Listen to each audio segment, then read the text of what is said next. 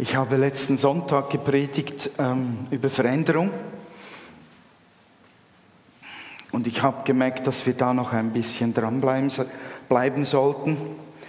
Und ich weiß gar nicht genau, wohin Gott überall da in diesem Thema führen möchte. Ich bin da selbst gespannt. Also es könnte mal sein, dass, dass irgendwo die Reihenfolge, die logisch wäre, durcheinander kommt und dann kommt eine Predigt dazwischen, die irgendwie am Anfang hätte sein sollen, aber es ist da egal, das könnt ihr alles gut sortieren. Ich glaube, da geht einiges, glaube ich, noch auch in der geistlichen Welt ab, wenn wir uns mit dem Thema Veränderung wirklich auseinandersetzen. Ich bin ganz fest davon überzeugt, dass das ein, ein ganz lustiges Durcheinander wird, wenn wir uns wirklich verändern lassen. Und äh, ich habe mir gesagt, damit ihr auch garantiert frisch und wach seid, für diese ellenlange Predigt muss ich mindestens einen Witz einbauen. Mindestens einen zur Auffrischung. Und ich überlege gerade, ob ich den von meiner Tochter nehmen soll oder den, den ich selbst gefunden habe. Okay. Hm den, den ich selbst gefunden habe. Sagt ein Einbeiniger einem Blinden, dir trete ich gleich in den Hintern. Sagt der Blinde zum Einbeinigen, das will ich sehen. Ist das politisch korrekt? Es ist schwierig, politisch korrekt zu sein in einer Gemeinde. Habt ihr das schon festgestellt? Das geht gar nicht. Oder auch zum Beispiel eine ausgewogene Mitte zu haben. Das ist so etwas Erstrebenswertes in unserer Gesellschaft. Eine ausgewogene Mitte. Ja, nicht zu viel links oder rechts. Ja, nicht zu viel Tüdelitü oder Pam Pam Pam. Immer schön in der Mitte. Mich würde es mal wundern wer eigentlich der Maßstab für diese Mitte ist. Das ist das eine. Und das andere ist, habt ihr festgestellt, dass Gott in keiner Art und Weise eine gesittete Mitte vertritt. Der stirbt am Kreuz für uns. Die Mitte wäre vielleicht eine Geißelung gewesen für sein Leiden. Der überschüttet uns mit einem übervollen Maß an herrlichem Leben. Eine gesittete Mitte wäre vielleicht ein Glas davon gewesen. er gibt ewiges Leben. So eine gesittete Mitte wären so vielleicht 600.000 Jahre, keine Ahnung, oder 600 Milliarden Jahre, ist schwer zu sagen. Und ich glaube, es ist wirklich schwierig, in einer Gemeinde eine gesittete Mitte zu finden. Und ich finde, wir sollten das auch nicht unbedingt anstreben. Ich finde, wir sollten Gottes Maß haben und sollten ihm folgen. Und da gibt es nur eines, voll und voller und noch voller und voller und noch voller und überfließend und noch mehr und noch mehr und noch mehr von ihm in sich zu haben. Ja, ein paar nicken, ganz zufrieden, sind einverstanden mit deinen Worten von mir. Die anderen fragen sich, mein Gott, wohin führt das? Das frage ich mich manchmal auch zu Beginn einer Predigt. ja, ich habe da gepredigt über die Vision und habe davon gesprochen, dass Gott eine Vision für dich hat, dass sie auch aufgeschrieben ist in der Bibel. Und dann habe ich davon geredet, dass wir eine Vision von Gott auch haben sollten und dass Visionen gelebt werden sollten. Das habe ich da erzählt. Und gelebte Visionen habe ich das letzte Mal angekickt, bringen immer Veränderung. Und Veränderung ist gut. Sie ist gut, weil Gott das sogar haben will. Er hat uns gesagt, ihr sollt Heiligung erfahren. Ihr sollt werden wie ich. Das heißt, keiner von uns ist wie Gott. Zumindest habe ich noch keinen von euch so entdeckt. Also wir brauchen Veränderung, um so zu werden, wie er ist. Veränderung ist also gut, wenn sie uns Gott ähnlicher macht. Hm.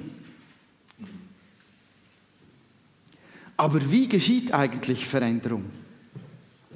Da wären wir schon im Predigtthema. Ich glaube, ich habe eine PowerPoint. Ja.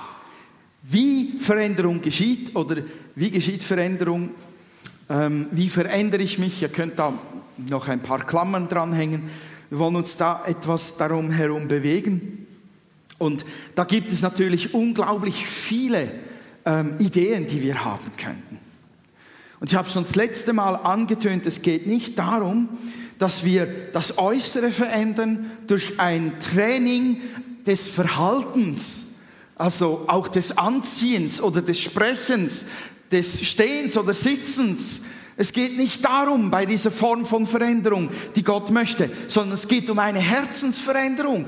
Und wie das geschieht, das ist eine ganz andere Kategorie und bleibt auch teilweise manchmal ein Geheimnis. Aber es gibt ein paar Schlüssel, ein paar kleine Dinge, die uns gerade durch das, was Leute in der Bibel erlebt haben, zeigen, wie Veränderung geschehen kann. Und die haben tatsächlich was mit dir und mir heute im Jahr 2012 zu tun. Und das ist ein ganz spannendes Beispiel, ist der Jakob.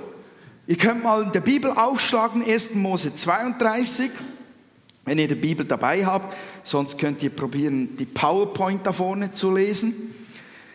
In 1. Mose oder Genesis 32, das ist ganz zuvorderst einfach zu finden, das erste Buch der Bibel, 32. Kapitel, ab dem 23. Vers, und ich lese aus einer Hoffnung für alle, damit es ein wenig verständlicher ist. Das ist eigentlich eine bekannte Geschichte. Ähm, habt ihr es gefunden? Gut. Mitten in der Nacht stand Jakob auf und überquerte den Jabokfluss an einer seichten Stelle, zusammen mit seinen beiden Frauen, den beiden Mägden und den elf Kindern. Auch seinen Besitz brachte er auf die andere Seite. Nur er allein blieb noch zurück. Plötzlich stellte sich ihm ein Mann entgegen und kämpfte mit ihm bis zum Morgengrauen. Als der Mann merkte, dass er Jakob nicht besiegen konnte, gab er ihm einen so harten Schlag auf das Hüftgelenk, dass es ausgerenkt wurde.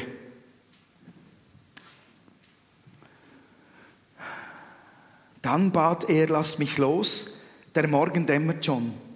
Aber Jakob erwiderte, ich lasse dich nicht eher los, bis du mich gesegnet hast. Wie heißt du? fragte der Mann. Als Jakob seinen Namen nannte, sagte der Mann, von jetzt an sollst du nicht mehr Jakob heißen, du hast schon mit Gott und mit Menschen gekämpft und immer gesiegt, darum heißt du von jetzt an Israel. Wie ist denn dein Name? fragte Jakob zurück. Warum fragst du? entgegnete der Mann nur. Dann segnete er ihn. Ich habe Gott gesehen und trotzdem lebe ich noch, rief Jakob. Darum nannte er den Ort Pnuel, Gesicht Gottes. Die Sonne ging gerade auf, als Jakob weiterzog. Er hinkte, weil seine Hüfte ausgerenkt war. Bis heute essen die Israeliten bei geschlachteten Tieren nicht den Muskel über dem Hüftgelenk, weil Jakob an dieser Stelle geschlagen wurde. Soweit der Bibeltext, cool. Ich möchte immer noch gern da vorne diesen Monitor haben. Wo ich sehe, was ich da hinten verdrücke oder eben nicht verdrücke. Da müsste ich nicht immer mir den Hals verrenken. Das gäbe eine weniger große Krankenkassebelastung, das würde den Steuerzahler entlasten und das würde diese Investition wirklich, wirklich letztlich wieder amortisieren. Plädoyer Ende. Also, es ist eine bekannte Geschichte und ich glaube, so als, als Kinder liebt man die Stelle, wo der Jakob mit dem Mann ringt. Und der Mann gewinnt nicht, aber Jakob gewinnt auch nicht. Und dann ist das schon irgendwo wieder eine Geschichte, die die Kinder, ähm, die es schwierig macht für die Kinder zu übersetzen. Aber es ist eine unglaublich tolle Geschichte, wenn wir äh, hingucken wollen, wie denn Veränderung eigentlich geschieht. Wir müssen dazu kurz festhalten, die, die vielleicht den Jakob nicht so gut kennen. Jakob, Jakob war ein echter hinterlistiger Betrüger. Das war der, und da gibt es nichts daran zu deuteln, Jakob war ein hinterlistiger Kerl. Der hat sich Dinge erschlichen, der hat mehrere Listen umgesetzt, ob nun die Gedanken in ihm waren oder in seiner Mama, ist egal. Er hat betrogen und er hat vor allem etwas gestohlen, was damals extrem wichtig war, nämlich das Erstgeburtsrecht, der Segen des erstgeborenen Sohnes. Er war ein hinterlistiger Kerl. Und diese Hinterlist hat ihn verfolgt bis zu dem Tag. Jetzt war in seinem Leben ein Moment gekommen, wo etwas sich anbahnt und wo auch sichtbar mit Jakob etwas geschieht. Er stellt sich nämlich das erste Mal, stellt er sich seinem Bruder, der eigentlich ihm den Tod versprochen hat. Und in der Vergangenheit war Jakob jeweils entkommen, listenreich, hatte sich Dinge angeschafft und konnte so immer wie ein glitschiger Fisch, den man nicht fassen kann, der konnte immer wegflutschen, wenn es dann mal ernst wurde. Und er fürchtete sich unglaublich vor dem Treffen mit Esau. Deshalb haben wir gelesen, dass er sich von seiner Familie verabschiedet hat, sie über den Fluss brachte und sie so in Sicherheit brachte. Immerhin ein nobler Gedanke. Jakob schaut nicht für sich alleine dieses Mal, sondern schaut für seine Familie. Da ist der erste Punkt, wo Veränderung beginnt und wo sie wo ein Schlüssel darin liegt, überhaupt Veränderung zu erleben. Jakob stellt sich seiner Vergangenheit. Es ist absolut unmöglich, Veränderung irgendwo im eigenen Leben zu wünschen, ohne nicht ein Fazit zu ziehen, was ist dann bis jetzt gewesen. Du weißt gar nicht, woran du arbeiten kannst oder du weißt nicht, woran Gott arbeiten möchte. Wenn du dich dem nicht stellst, was ist mit mir bis hierher gewesen? Wie habe ich mich bis hierher verhalten? Und sich dem wie einen Spiegel stellen und ich sage es mal so gnadenlos dem ins Angesicht schauen, das sich da präsentiert, wenn du deine Vergangenheit anschaust.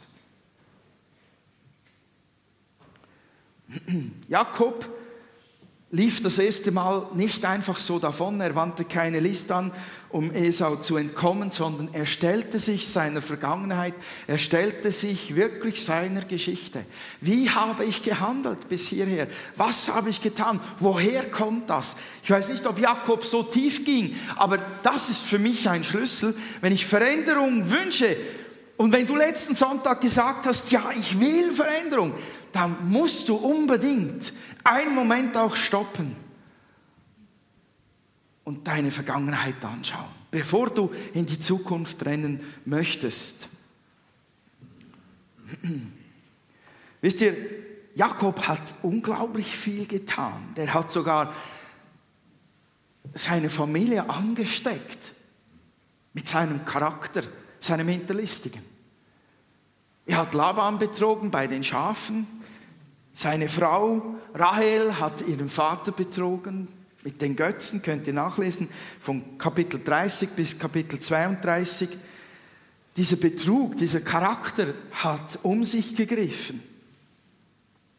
Und jetzt, jetzt, nach all diesen langen Phasen, des Betrügens und Lügens und sich durchmogelns und sich auch das Zeugs selbst nehmen, das, das ihm eigentlich Gott schenken möchte, stellt er sich und jetzt ist der Moment da, wo Gott ihm begegnet.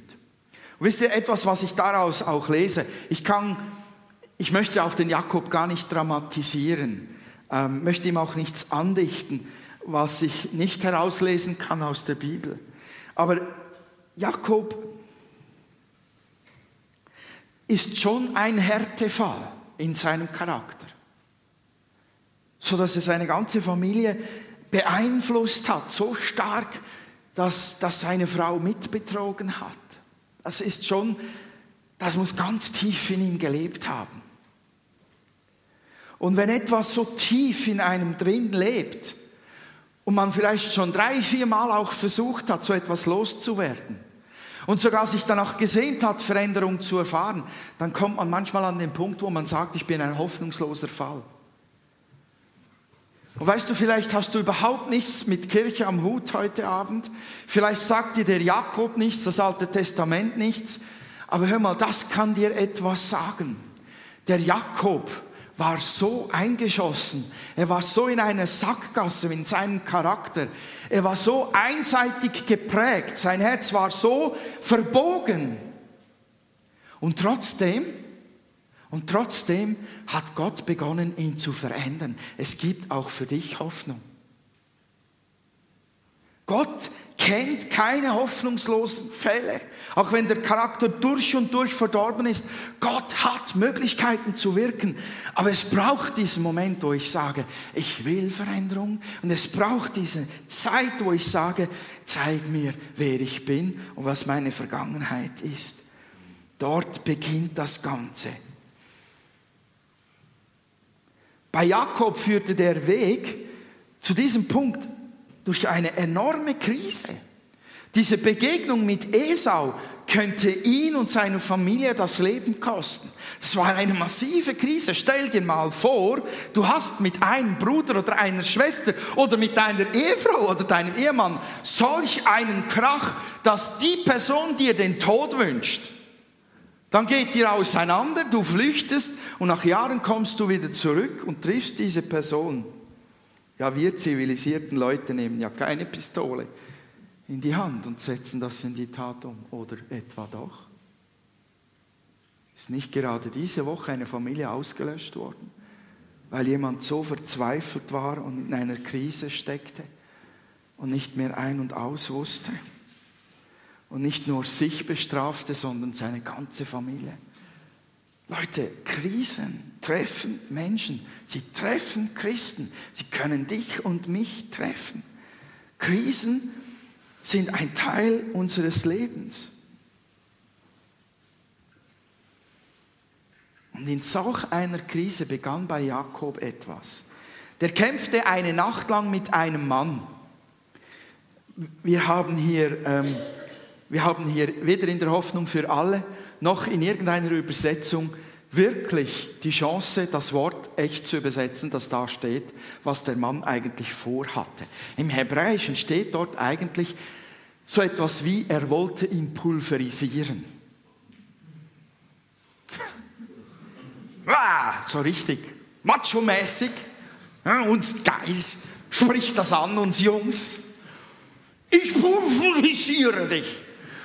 So haben wir auf dem, auf dem Kinderspielplatz oft gekämpft oder in der Schule.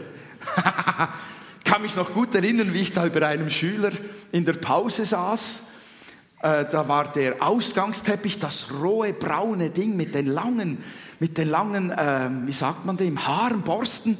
Und ich habe dem den Kopf nach unten gedrückt und noch eine drauf und noch eine drauf und noch, ich pulverisiere dich, bis mich zwei, drei weggerissen haben ähm, mit aller Kraft. Ja, ein kleiner Junge kann schon so böse sein. Er wollte ihn pulverisieren und er kämpfte um sein Leben. Jakob kämpfte um sein Leben. Die Bibel ist da so gesittet in der Ausdrucksweise. Es ist äußerst dramatisch, was da wirklich steht. Er rang um sein Leben und eigentlich hat er es in erster Linie verteidigt, er konnte gar nicht gewinnen. Und ob es ein Engel war, ob es Gott selber war, lassen wir diese Diskussion. Äh, ich vermute eher, hätte Gott gekämpft, wäre es ein therapeutischer Kampf gewesen, weil Gott nur Bu sagen müsste und du wärst Staub. So sage ich mir, es war höchstwahrscheinlich ein Engel Gottes. Und ähm, Jakob besteht. Er, bricht, er kämpft eine ganze Nacht lang und er bricht nicht ein. Und am Tagesanbruch war er dann total müde und erschöpft. Und der andere merkte auch, ich kann gar nicht gewinnen. Leute, das waren keine Schweizer. Und haben gesagt, ja, faire Einigung, ähm, sagen wir unentschieden.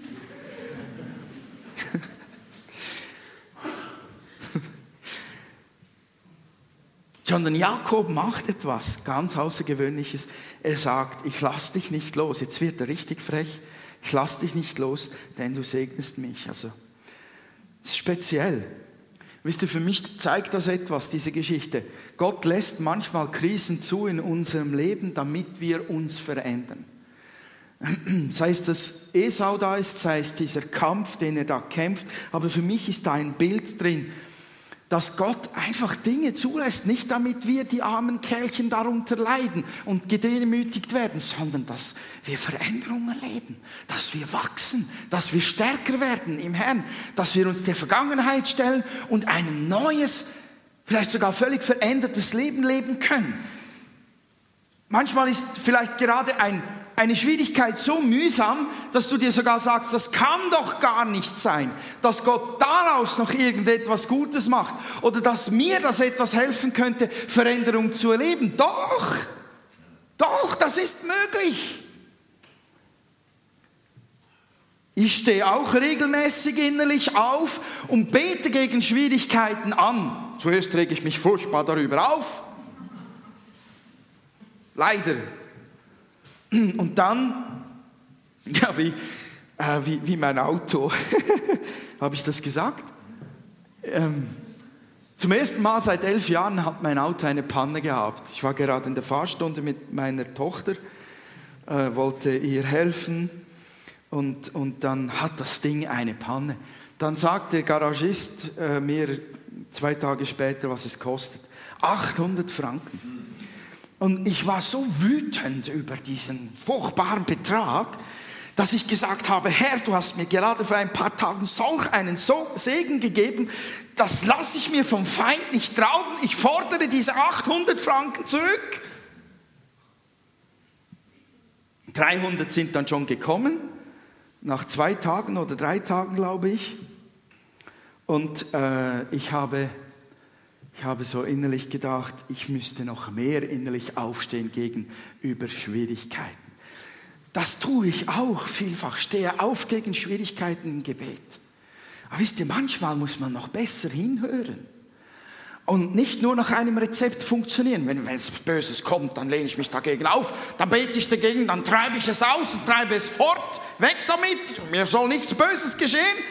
Aber manchmal liegt darin auch ein Segen und ich muss die Krise gar nicht zuerst einmal wegbeten, sondern ich sollte auf Gott hören, was er in der Krise mit mir tun möchte, was er vielleicht an mir verändern möchte.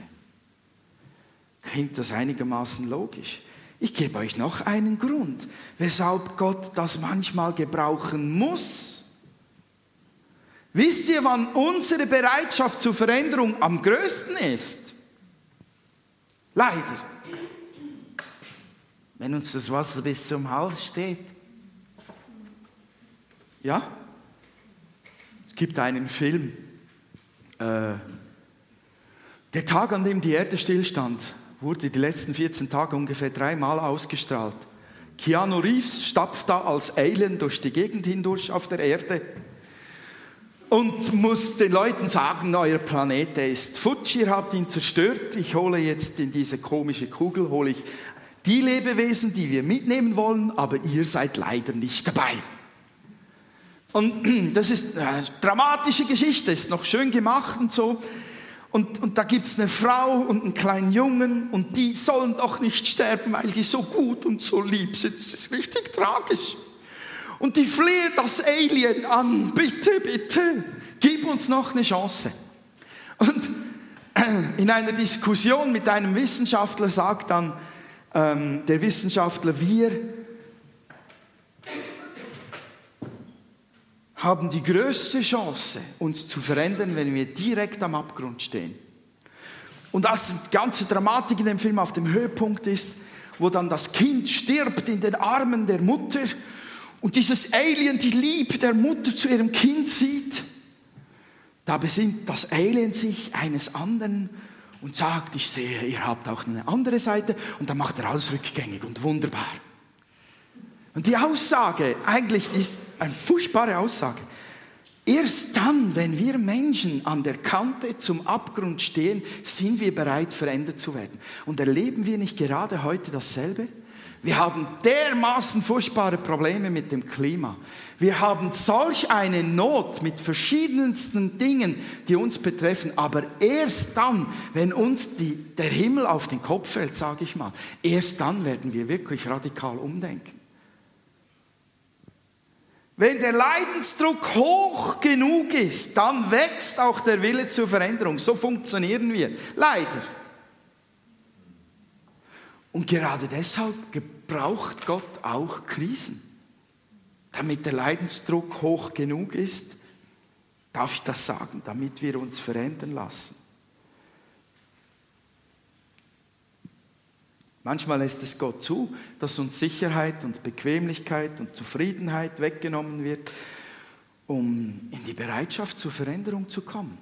Ich glaube auch als Gemeinde, wir müssen aufpassen, dass wir vorher die Veränderung annehmen, die Gott tun möchte in uns. Ich möchte nicht erst dann, wenn wir als Gemeinde ausgeblutet sind, geistlich, finanziell, personell vor Gott stehen und schreien und Veränderung zulassen, sondern vorher. Jakobus sagt in seinem Brief, liebe Brüder, wenn in schwierigen Situationen euer Glaube geprüft wird, dann freut euch darüber. Denn wenn ihr euch darin bewährt, also wenn ihr, wenn ihr auf die Veränderung eingeht, wenn ihr die Prüfung festhaltet, wächst eure Geduld. Dann wächst eure Geduld. Und durch die Geduld werdet ihr bis zum Ende durchhalten, denn dann wird euer Glaube zur vollen Reife gelangen und vollkommen sein und nichts wird euch fehlen. Krisen können uns helfen, eine Veränderung anzugehen. Dann gibt es noch einen zweiten Punkt. Hartnäckigkeit und Ausdauer führen zur Veränderung. Jakob kämpfte hart und unermüdlich, unermüdlich. Der hielt die ganze Nacht durch. Und er sagte, ich lasse dich nicht los, bevor du mich nicht gesegnet hast. Also das ist wirklich Jakob. Ich hole das Maximum aus dieser Situation heraus. Und Leute, das können wir ihm abschauen. Das dürfen wir ihm abgucken. Mitten in der Krise, mitten in diesem Kampf, mitten in dem pulverisiert werden, mitten in der Last drin, da würde manch einer sagen, ja, puh, endlich ist vorbei, hau ab, ich bin müde, ich will schlafen. Nein, der hält den Mann fest und sagt, ich will deinen Segen. Irgendwoher merkt er, er hat hier nicht mit einem Menschen gekämpft. Steht nicht warum. Aber er will diesen Segen und er holt das Beste aus seiner ungemütlichen Lage heraus. Leute, wie schnell, ja, wie schnell sitzen wir in einer Ecke. Es ist nicht fair, dass es mir so schlecht geht.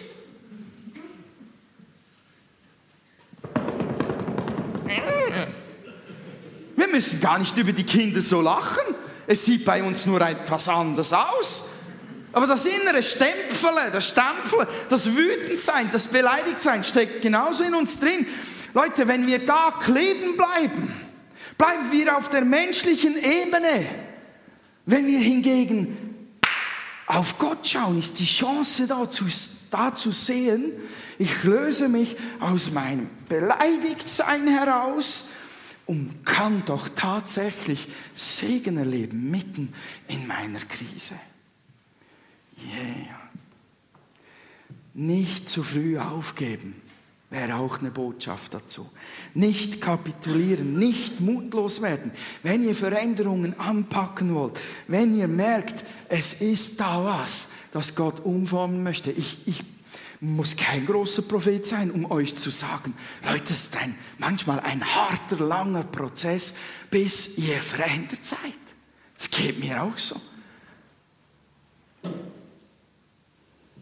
Ich kämpfe so lange, bis du die Dinge bis zum Guten wendest.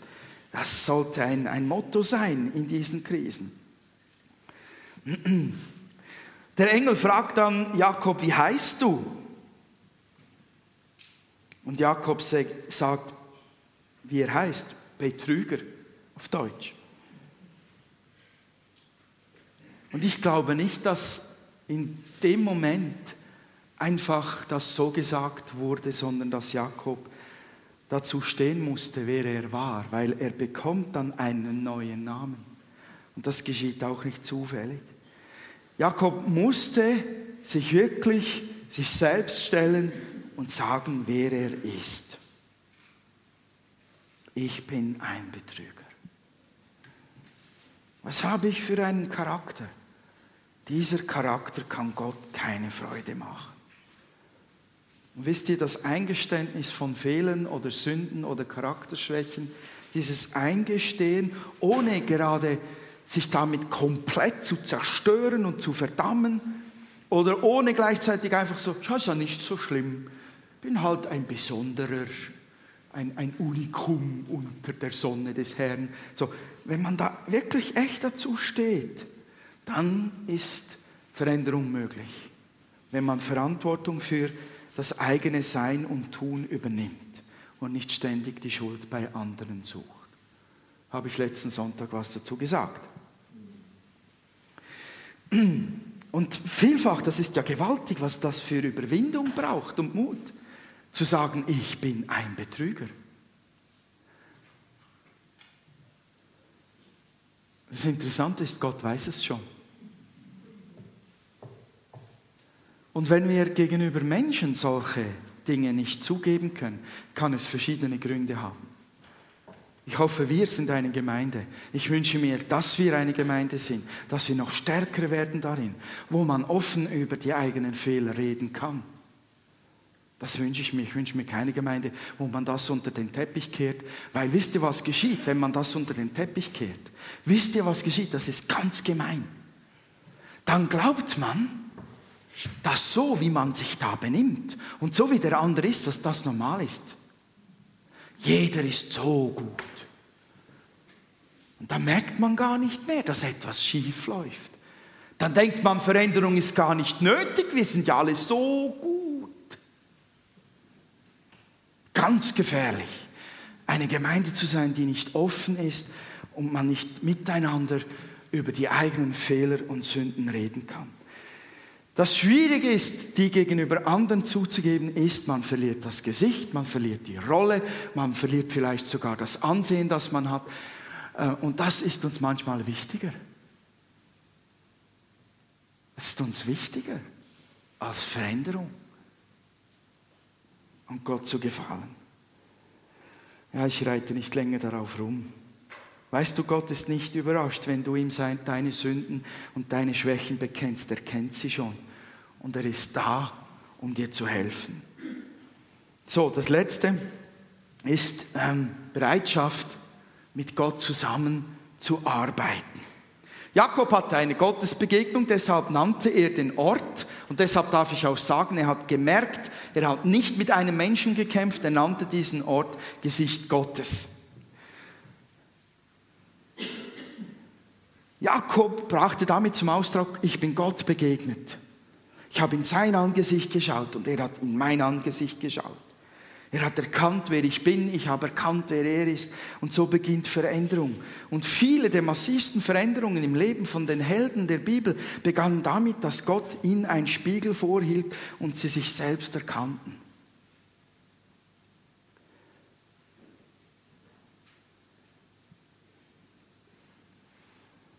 Das war der Moment, wo Jakob zuließ, dass das, was er sich in der Vergangenheit immer selber angeeignet hat, dass er das jetzt in Zukunft nicht mehr tun will. Er hat seine Vergangenheit losgelassen, er hat dem den Rücken gekehrt und er hat angefangen, Gott an ihm wirken zu lassen. Jakob wurde nicht auf einen Schlag anders, aber er wurde, hier wurde der Grund für das Entscheidende gelegt, sich der Vergangenheit zu stellen, hartnäckig und dranbleiben, zu ringen um die Veränderung und Gott Bereitschaft zu geben, an sich zu arbeiten, das war der Schlüssel für einen Prozess. Und phänomenal daran finde ich, dass Gott ihm einen neuen Namen gab. So wie wenn er schon verändert wäre, sagt er, durch den Engel, du sollst jetzt nicht mehr Jakob heißen, sondern Israel. Und wisst ihr, ich habe es schon mal betont, wenn ein Mensch einen Namen damals bekommen hatte, hatte das viel Prophetisches und das hatte auch viel damit zu tun, was in seinem Leben geschehen soll oder wer er ist. Und Israel bedeutet der, mit Gott streiten kann. Nein, das ist ein Gottesstreiter, ein Kämpfer für Gott übersetzt. Was für ein gewaltiger Name, was für eine neue Identität hat Jakob da bekommen. Und Gott spricht das über ihm aus, obwohl er noch nicht so ist, wie er sein sollte. Die Veränderung hat erst begonnen. Und trotzdem gibt ihm Gott eine neue Identität und er sagt ihm eigentlich, du sollst jetzt anders leben als vorher, als ein Gottesstreiter, als ein Kämpfer für Gott. Ich sehe da deutliche Parallel zu uns als Christen. Wir haben alle, wir haben alle gesündigt. Wir haben alle die Hilfe Gottes nötig gehabt. Wir haben alle die Bekehrung und die Neugeburt durch den Geist Gottes nötig gehabt. Wir haben alle es nötig gehabt, dass Gott uns annimmt und uns vergibt und dass er beginnt, uns zu verändern. Und von Anfang an sagt uns Gott, du bist mein Kind. Von Anfang an nennt er uns Sohn oder Tochter Gottes. Von Anfang an gibt er uns eine neue Identität, obwohl der Prozess erst begonnen hat. So gut ist Gott. So gut ist Gott und jetzt soll das in unserem Leben Auswirkungen bekommen und sichtbar werden. Jakob wurde zu Israel und zum ersten Mal hat Jakob sich etwas nicht geholt, sondern bekam etwas geschenkt von Gott, ein Segen, den er schon ewig ihm geben wollte. Erst jetzt war Jakob in der Situation, in der er das auch empfangen konnte. Ich möchte euch fragen, habt ihr seit letzten Sonntag etwas entdeckt, was ihr verändert haben möchtet? Ist es möglich, dass du diese Woche schon in eine Krise gekommen bist? In dem Punkt, weil du letzten Sonntag gebetet hast, verändere mich. Dann sage ich Halleluja. Heb deinen Kopf empor. Sieh auf, schau auf den Herrn. Deine Hilfe kommt. Bleib dran. Mach es wie ein Jakob. Bleib dran. Jemand hat einmal gesagt, Gott bewahre uns davor, mit dem zufrieden zu sein, dass wir nicht falsch gemacht haben. Es war ein so gescheiter Satz, den ich unbedingt noch eingebaut haben musste. Ja, das, ist, das könnte ein Schweizer sein, ist aber ein Deutscher, der den gesagt hat. Leute, wir gehen so oft durchs Leben mit dem, oh, jetzt muss ich auf, jetzt schweife ich ab. Wir gehen so oft mit den Gedanken durchs Leben, nur nichts falsch machen. Wenn ich so wenig wie möglich falsch mache, dann habe ich irgendetwas richtig gemacht.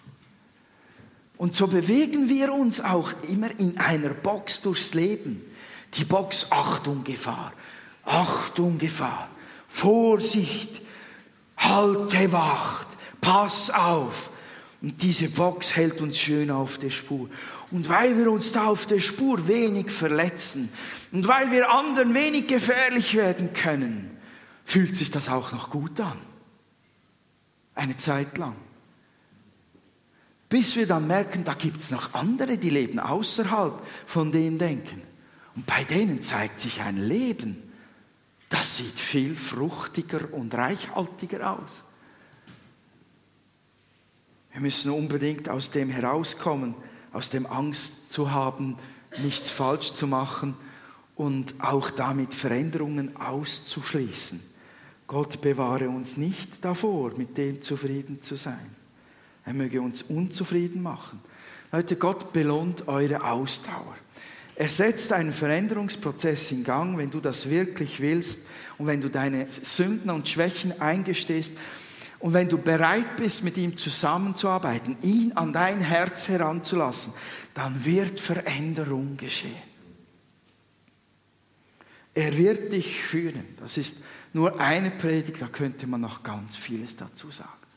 Ich glaube, ich werde dann nächsten Sonntag, wenn ich dann nochmal predigen sollte, ich habe den Plan nicht im Kopf, dann werde ich dazu weiterfahren.